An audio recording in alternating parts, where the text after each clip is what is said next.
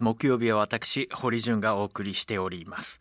さて今週は日本の未来をより良くするための視点を探っていく1週間。今夜考えるテーマは野党共闘は誰のためなのか。今野党に求められている政策は何か？です。突然辞任した安倍前総理の後を継ぐ形で誕生した菅内閣。現在の衆議院議員の任期は来年2021年10月21日ですから遅くとも1年以内に総選挙が行われます。それに向けて野党共闘に向けた動きが活発化まあ、いろんな噂話なども含めて僕も取材先で聞きます、えー、一方で有権者の皆さんの関心はどうなのか。なかなか投票する先がないからね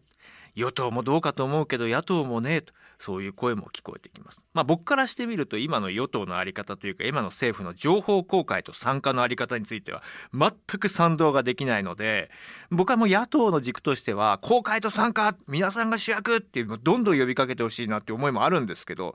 なかなか最大野党の立憲民主党はその動きに鈍さを感じたりするんですよね。皆さんどうでしょう？さあ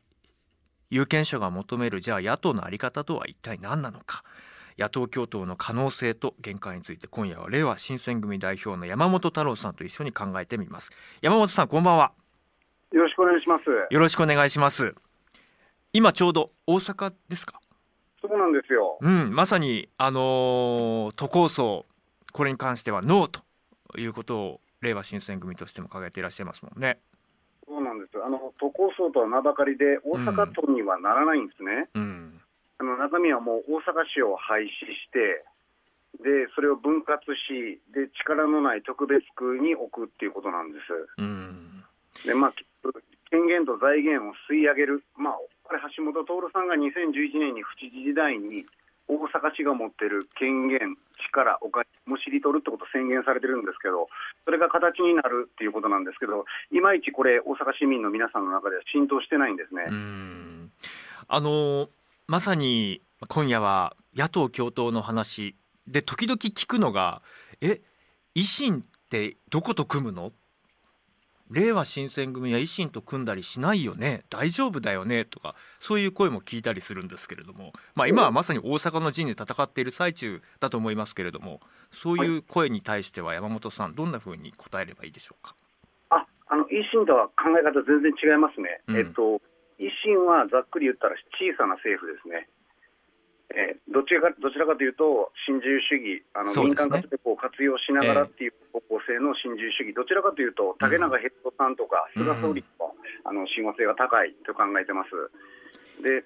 あの一方で私たちは大きな政府、えー、国の通貨発行権を使いながら、うん、回るはずだったお金だけれども、回っていない現在、それをしっかりと国が担保していくべきだと、うん、積極的な財政出動ということを訴えてますので、真逆の政策ですね。まさにあの山本さんたちが全国を回る中で、あの耳を傾けてきた声というのは、まあ、やはりその格差の上にあの自分自身できちんとこう何かを始めようにも今そんな状況じゃないでしょうというこう苦境にあえぐ声に耳を傾けていらっしゃったと思うのでまさに今国とは政府とは何なのかということが今問われるその意味で大きな政府というのは非常に今重要な価値を持っているのかなと思います。あの一方で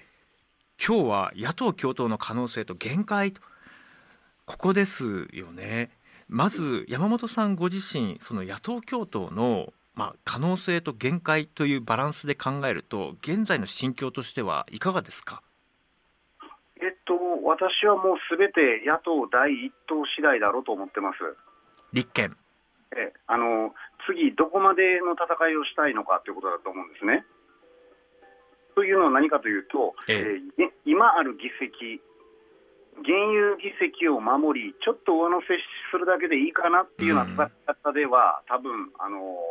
むちゃくちゃになっちゃうと思うんです。えー、今の政治体制がより強化される。要は新自由主義体制により傾倒してしまうということですね、全体的に。なので、必ず次の選挙では、えーと、衆議院においては多数派を占めるという状態に持っていかなきゃならないと私の中で思ってるんです。うん、そのためには、やはりあの野党第一党が魅力的な経済政策、まあ、20年以上のデフレとコロナというところで多くの方々困窮されますから、えーそれを考えるならば、やはり多くの方々にすぐにでも理解できるようなものをして、でとにかく積極財政やっていくと。いう大きな旗をやはり振っていただくってことが非常にこの国にとっても重要だし、この政治体制を入れ替えるという意味でも非常に重要だろうというふうに思ってます。そうですね。アメリカでは例えばまあその民主党と共和党の違いは大きな政府か小さな政府かでもいやいや両方同じ穴の無地なんじゃないかと。だから第三勢力が必要なんだというようなこう若い声もあったりしたところ。が日本の場合保守なのかリベラルなのか立憲主義なのかいやどうなのかとか経済政策についての対立軸っていうのがあまり鮮明じゃないなという思いはあります。でその象徴的な出来事はやはり消費税の問題なのかなと思います。前回の都知事選でも大きなあテーマとしてあの注目していました。で立憲共産などを中心とした野党連合の統一候補として実を言うとそもそも山本さんにもお声がかかったそうですが結果実現しませんでした。えー、消費税5%への減税これをその最大野党である立憲民主党などが飲み込めなかったからとも言われていますが実際の舞台裏どうだったのかいかがでしょうか山本さん。ありがとうございます。えっとですね、まあ、あの野党統一候補として打診をいただいたことは確かなんですけども、でも、事前の、あのなんだろうな、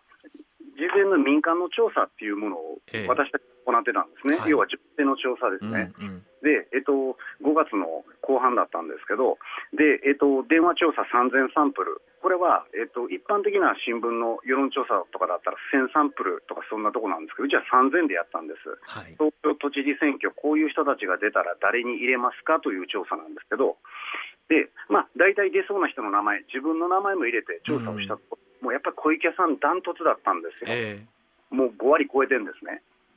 で、それ以外、私含めて当時は、あのー、堀エモ門さんとか、宇都宮健児さんとか、まあ、出そうな人の名前を挙げて入れたんですけど、小池さん以外はもう大体1桁で団子状態なんですよ。えー、で、この状態の中で、えっ、と、なんだろうな、えーと、小池さん以外の候補者が逆転したりとか、大きく迫るっていうのはほぼ不可能な状態だったんですね。えー、でだから私たちは今回は自分たちとしてやりたいと、令和新選組としてあの選挙を戦い、自分たちが今、東京に、この日本に必要な経済政策を訴えたいということだったんですけど、えー、あの野党共闘っていうこと、野党の統一候補ってことでお話をいただいて、でそこに関して私は、じゃあ、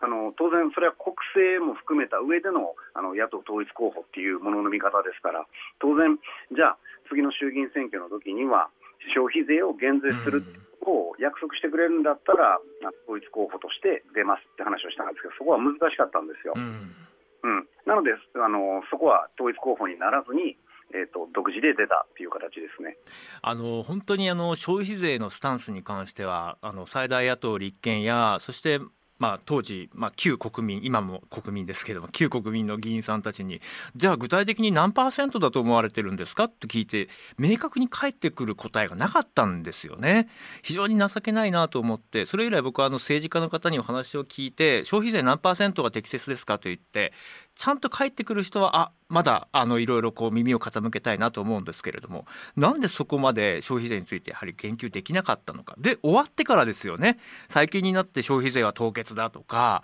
あいうようになりました。この様子というのは山本さんはどんなふうに考えていらっしゃいますか？いやこれはもう素晴らしい進歩だと思ってます。うん。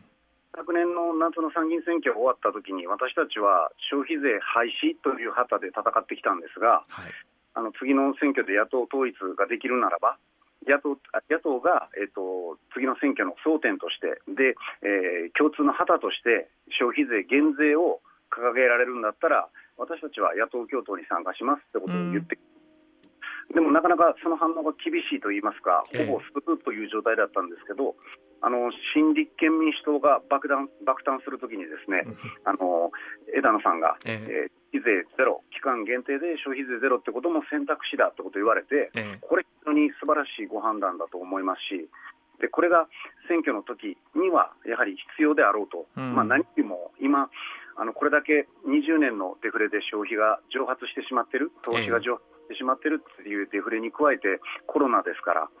こういった消費に対する負荷というものは、当然、あの取り組まなければならないし、逆に言えば、20年以上のデフレの原因は、私は大きく消費税があったからだろうと、えー、その原因は消費税だっただろうということを考えると、やはりここにはあのやはり経済政策を示す上で、一番大きな旗としてなり得ると。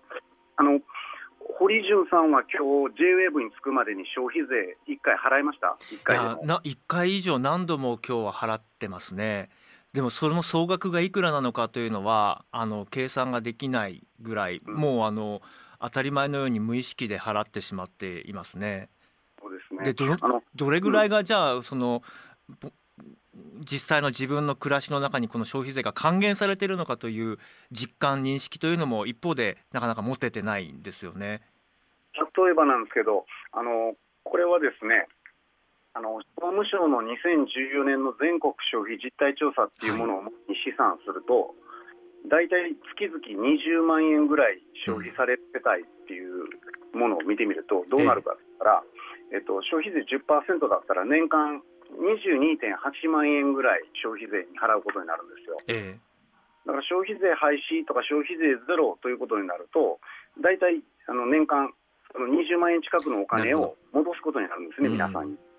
当然、そのすべてが消費に回るわけではないにしても、今まであの欲しかったものを我慢したりとか、えー、食べたかったものを我慢したっていうような人たちに関しては、当然、それが消費に流れていく、で消費っていうのは何かっていうと、お金払ってもらったら、そのお金が人々の給料に回るんですよ。えー、要は誰かの消費は誰かの所得に回るっていう、これ、景気を上向かせるとかっていうことのもう大前提なんですね。はい。えー、あなたの消費は誰かの所得に回るっていうのが消費のあり方なのに、うん、この時に、えー、罰金をかけるのが消費税で、その負荷を重くしてきたのがこのデフレの20年だったっていう、大間違いの設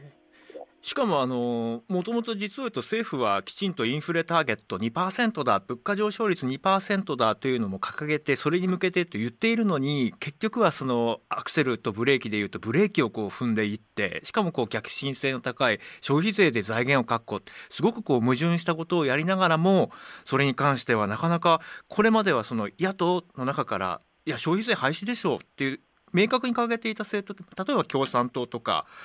そして山本さんたちが出てで山本さんたちの戦いを見てからなのか野党が少し動き始めたとなると今後は野党共闘という部分でいうと冒頭で最大野党のまあ態度次第でしょうということがありましたけど山本さん次の1年以内の選挙に向けてはどういう枠組みどういう政策を共に共有して戦っていこうと思われてますか？あのありがとうございます、えっと、最大限に政府が積極財政をしていく。20年以上のデフレとコロナで傷ついた人々の、えー、生活を守るということが一番の旗にしなきゃならない。そのためには一番分かりやすい、誰もが1日1回は払っている消費税の減税ってことを旗にしていくっていうことが、私、これ、政権交代につながっていく戦い方だと思ってるんですね。うん、で、今考える、今思うことは何かっていうと、私はこれ、不可能なことじゃないと思ってるんです。随分と話は前に進んでると思うんですよ。この野党の共闘っていう意味ですね、えー、あの立憲民主党さんがこの消費税ゼロっていうタクシーだよねって言ってるっていうことは、もう勝ち気で考えてくれてるんじゃないかな、うん、政権交代、この先につながるように、多数派を取るためには、そういう政策、もちろん今のあのこの国に生きる人々にとっての必要な政策でもあり、で政治を動かすために、要はあの体制を入れ替えるため、うん、あの必要事項だという認識をされてるんだろうと。いうふうに思ってます。山本さんからご覧になってあの、まあ、大変こうしたたかな政権運営を続けてきた自民党与党です。ある意味こう我々は国民政党だと言われ方もされますので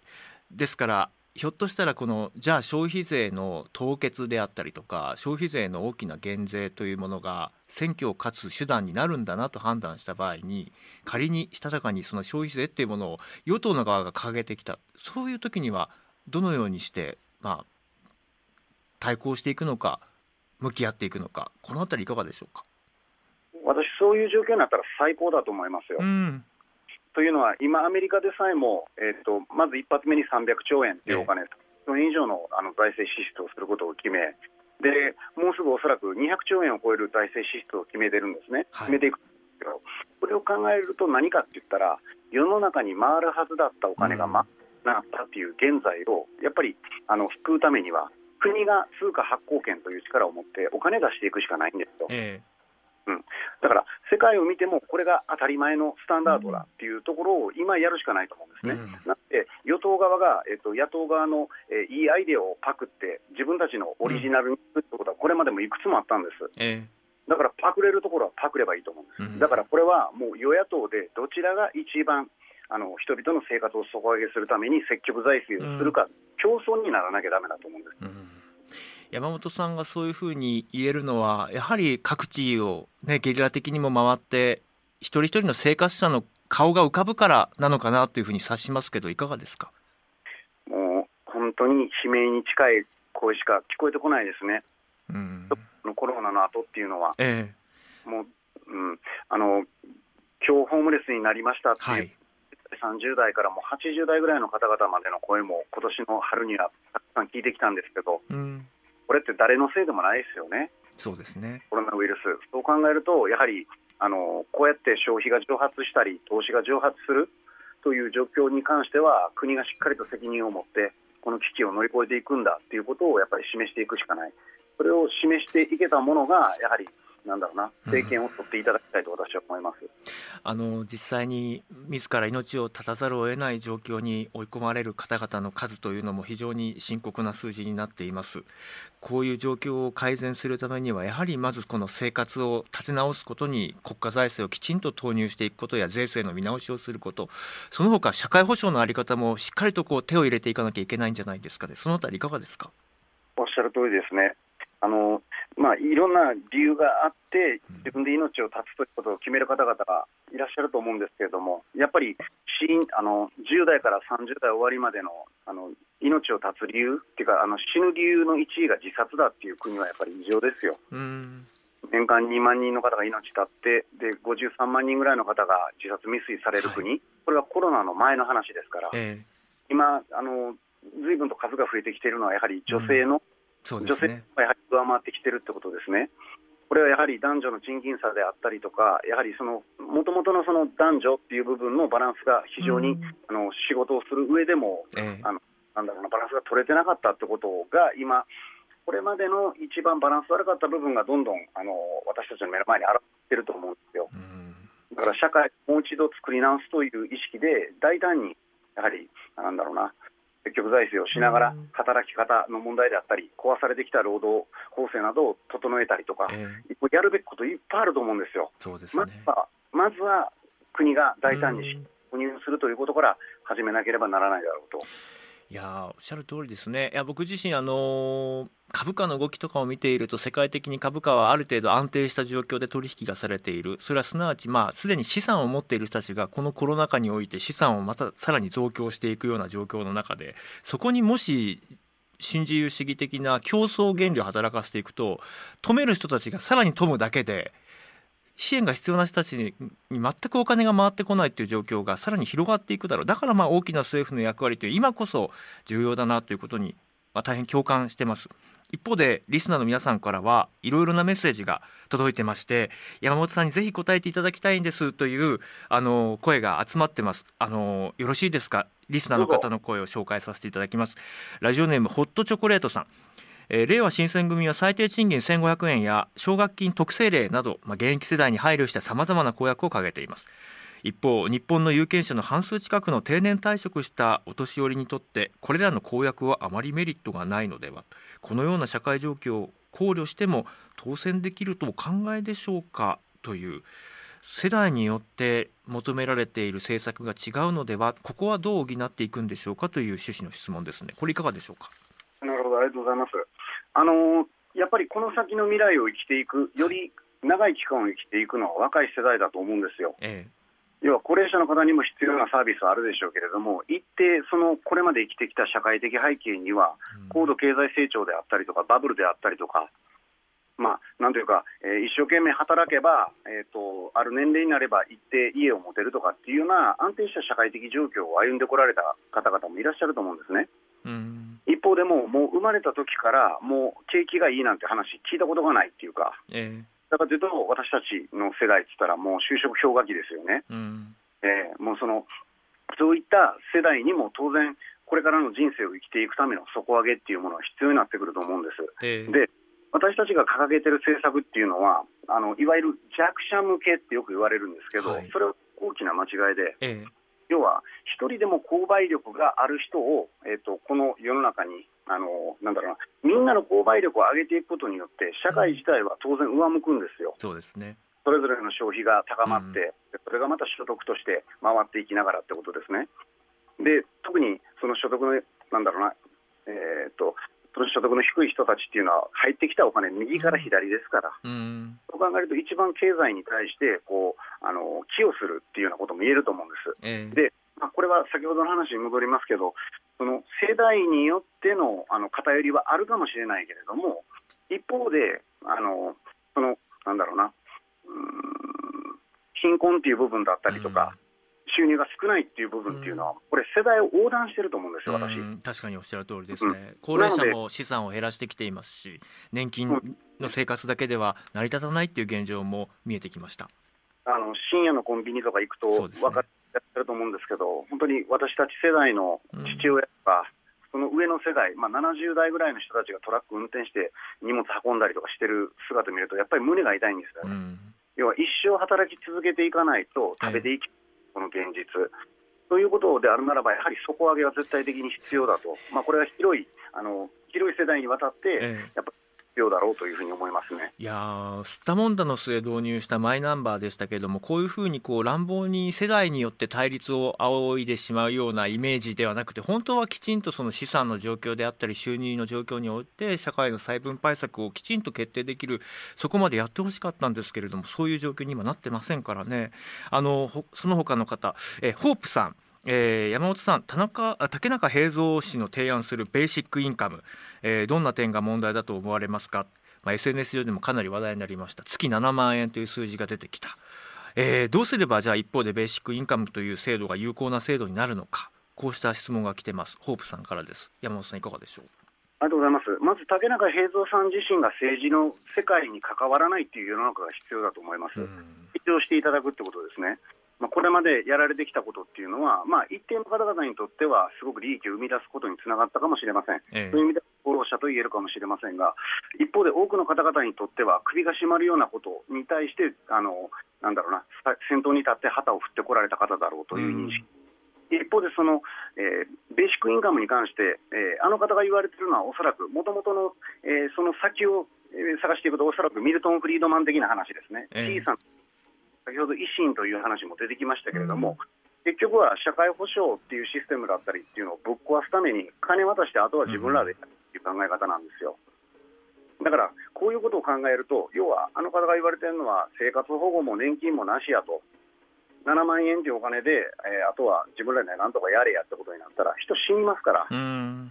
その7万円の範囲で、えっと、なんだろう、自分自身の医療の部分だったり、いろんな部分をカバーできない人たちもたくさんいらっしゃいます。えー、それやるんだったら、私たちは一方で、なんだろうな、その、うん、社会保障という部分は厚くする必要があるし、うん、上でまだ出せるお金があるんだったら、当然、その現金給付ってものをしていけばいいだろうと。それは状況を見ながらですね、今みたいな状況、例えばです、うん、もうコロナで仕事を失ったりとか、冬場にパンデミックがありえるかもしれないという状況、てシフト減らされたりとかっていう状況であるならば、あの大支給の現金給付をしていくべきだとは思うんですけれども、それは、どうぞ、どうぞ。それは何で見ていくかってことなんですけど、先ほど言った国の通貨発行権、うん、要はその上限、新規国債の発行、その上限は額ではなくて、インフレですね、先ほど、リジュンさんがおっしゃった通り、インフレターゲット、要はインフレの目標、どうして定めてるかって言ったら、そこまでは最大限、国がお金出していいよっていう目安ですね、うん、上限なわけです。えー、ここまでは最大限やっていいわけですよ。だとするならば、いろんな施策をやった上で、まだお金が出せるということだったら、私は現金給付も積極的にやるべきだと思うし、逆に現金給付を先にやらなきゃいけないんだったら、インフレ率を見ながら、お金私たち参議院で計算してもらってるんですよ。そうですよね。あの令和新選組のホームページに行くと、えー、そのインフレの率の今後4年間での変化や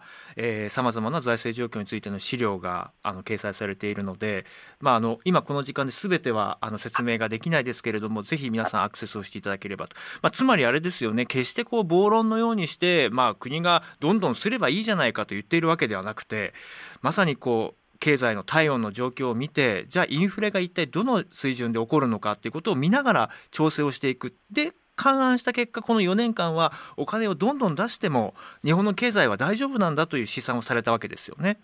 これは参議院の調査情報担当室っていうところがやってくれたんですけど、うん、要は上限はインフレ率だと。当然なんです、うん、お金があまりにも溢れすぎるとこれインフレが悪化しますから、ええ、そのインフレを抑えるために税金があって世の中からあのお金があふれそうにあって世の中におお金が多くなりすぎないように間引くために税金があったよっていう、ビルトインスタビライザーっていう高校生でも知ってるやり方ですね。まあ、実際ねインフレ2%ターゲットを定めても結局実現できなかった安倍政権下でじゃあやってないことは何ですか？じゃあやれることまだ他にあるでしょうという、まあ、ごく自然な提案なのかなと僕自身は思っています。一方で山本さん議員の資質の問題にも関わってくる質問が来ています、はい、えー、ラジオネームさくらさんからこんな質問が来ています、えー、先日政治家を引退され引退されたウルグアイの元大統領のように本当に心から国民のことを思う私利私欲の少ない政治家が政権を握るためにはどうすればいいと思いますか？また日本の国会議員にそういう人は何人ぐらいいると思いますか？とね世界で最も貧しい、まあ、つましやかな生活を送っていた大統領に注目が集まって今回引退されたという話を受けてですけれども。あのー、どうですか？国会議員も経験されてで今議員を一旦外れてそして政治家としていろんなところを回られながらご覧になっていて改めて政治家の資質特に国会議員の資質とは何なのか山本さんどう感じていらっしゃいますか、うん、やっぱりどうだろうな、うん、あの憲法の通りだと思います、一部の奉仕者じゃあっちゃいけないと、全体の奉仕者であるべきだっていう憲法15条っていうものにのっとって仕事ができるかどうか、公務員とはそういう仕事だよってことが書かれているものなんですけれども、でも明らかにこれまで行われている政治というか、問題になっている内容っていうのは、すべて一部の奉仕者であろうとしたことですよね。例えば消費税、どうして必要だったか、消費税投げ、なぜ上げる必要があったか、それはあの一部の大きな企業に対して法人税減税をするために別の財源が必要だってことで穴埋めに使われてるっていう現実ですね、うん、これを考えたとしたらやはりこれ一部の奉仕者のためであろうと、えー、例えばですけれども派遣法あの派遣労働をどんどん拡大して解約していく、その理由は何だっつったら、やはり労働者の中抜きをするような、賃金の中抜きをするような大手、というような人材派遣会社がもっと儲かるようにとか、いろんな考えありますよね。えー、でこれって一部のあの奉仕者のため、一部の奉仕者になった結果なんですよね。なので、全体の奉仕者であるべきだっていう強い意識を、えー、政治家に持ってもらうためには、やっぱりこれ、選挙ってすごい重要なんですよ。そうですねなんでかというと、50%の人が票捨ててるじゃないですか。はいで50%の人が票捨てるってことは、一般の人々にお願いをしても、なかなか金で居続けられないんですよ。うんつまりは何かとったら、えーと、大きな企業だったり、組織票だったりっていうのに頼りながら、ええ、なんいいんで居続けなきゃなんないっていう現実を生み出しちゃってるってことです。うん、つまりは議員になった時には、ご恩返しする先はどこになりますかってことになる。だから50%の票を捨てた人や、それが手を組んで、緩やかっていうか、緩くでいいんですよね、消費税やめませんかとか、働き方を変えましょうとかいうようなことでつながって、あの選挙望んでいくっていうのは非常に重要なことで、世の中変えられる握ってるんですよね。本当にあの、まあ、これは民主主義のエラー民主主義のジレンマかもしれませんけれども、まあ、確かにその声を上げてうちの業界を、まあ、その私たちのまあ求めに応じてきちんと法律そして税金の仕組みをやってほしい予算を欲しいと声を上げた人たちにとってみれば最大勢力になればその要求が叶うという、まあ、非常にこう民主的な手続きに確かにのっとってるんだけれどももしその声を上げようにも声を上げる方法手段がない声を上げる余力がない声を上げていても賛同が得られないというものに関してはこの民主主義の決定機構の中でもどんどんどんどんこう追いやられていってしまうようなエラーがありますよね。あの一方でその生活に余力がなくなるとやっぱり考える時間やその声を上げる気力さえ奪われるところもあると思うんですね。ですからそのなかなかこうマイノリティの声というのが届かない側面もあると思うんですけどそれでもやっぱり声を上げろ声を上げていこうという呼びかけなのかもしくは今余力のある人たちに違うもっと目線が違うんじゃないかという呼びかけなのか本当にこの今のフェアな世の中を作っていくために大衆社会に私たちを含めた大衆社会を呼びかけるには山本さんどんな言葉を届けますか？あなたには力があるってことを思い出してほしいってことなんですよ。あの世の中を変えようと思ったらあなた抜きには変えられないってことなんですね、うん、あなたがいなきゃ始まらないっていう。あなたの多くの苦しみ生きてたくないとか、えー、消えたいとかっていう思いその嫌な世の中を作ったものってこれまでの政治の積み重ねなんですよね。はい、それを考えるならばそれを変えられるのも政治なんだと、うん、それを変えるために一緒に力を合わせていきませんかっていうことを広く呼びかけられたらいいなと思います、うん、政治に関わっているそれぞれに山本さんが伝えるとしたら何を伝えますか？議員の皆さんや次の選挙を目指して戦っている政治家の皆さん。うんこれすごく難しいお話なんですね。何かというと誰のための政治をやってるんだっていう問いに対していや私たちを議員にしてくれた人ですということになっちゃうと、うん、当然ご恩返しする先決まりますね、ええ、大企業だったりいろんなところ、うん、だからこそこれは今度は私たち50%の票を捨てたりとかしてる側が今度は政治をコントロール私たちがするんだっていう立場に立たないと、うん、その政治の場で今頑張ってる人たちっていうのはやっぱり自分たちに支持をしてくれたり、うん、応援をしてくれてる人たちのご恩返しになってしまうのはしょうがないことだと思うんです。うん、なので世の中のコントロール権を取り戻すためには一人一人がやっぱりここには力があるってことをもう一度思い出してみんなでつながっていくってことをやる以外ないんだろうなって思ってます山本さんありがとうございましたすみません、ありがとうございます。丁寧に。またよろしくお願いします。ありがとうございました。堀潤です。えー、山本太郎さんとの対話、皆さんいかがだったでしょうか？うん。あの最後のメッセージが非常に印象に残りましたよね。僕はあのやはりうん一番私があの私としてそのまま認められる社会であってほしいなってやっぱり思うんですね。あなたはこうしなきゃいけないとかあなたはこうあるべきだとか誰かに何かを非常にこう決めつけられてしまう。でそれが実を言うとこう今のこう社会構造の在り方っていうのは知らず知らずのうちに認識もできないままその人の価値みたいなことがこう勝手に決められていくような在り方これはこう格差社会の一番疲弊させるところだと思うんですね。うん、でまあ、ただ本当にそういう中でこう声を上げるというのは大変辛い大変しんどい大変負担の重たいことでもあるとも思ってます。だからこそ少しでもこう余力のある人たちが、えー、代わりにじゃあこうしようどうかなとか一緒になって考えてみようっていうふうに補い合うような社会であってほしいと思います。だ決してその大きな政府っていうのはこう何かこうイデオロギー的な、まあ、国家間の違いとかではなくて当たり前ですよねある意味社会そのものですよね。うんまあ、その言い方を変えると、まあ、大きな政府小さな政府っていうふうになるかもしれないんですけれどもまあ支え合っていきましょうっていうことでご理解いただくといいんじゃないかなとも思ってます。いかがでしょうか？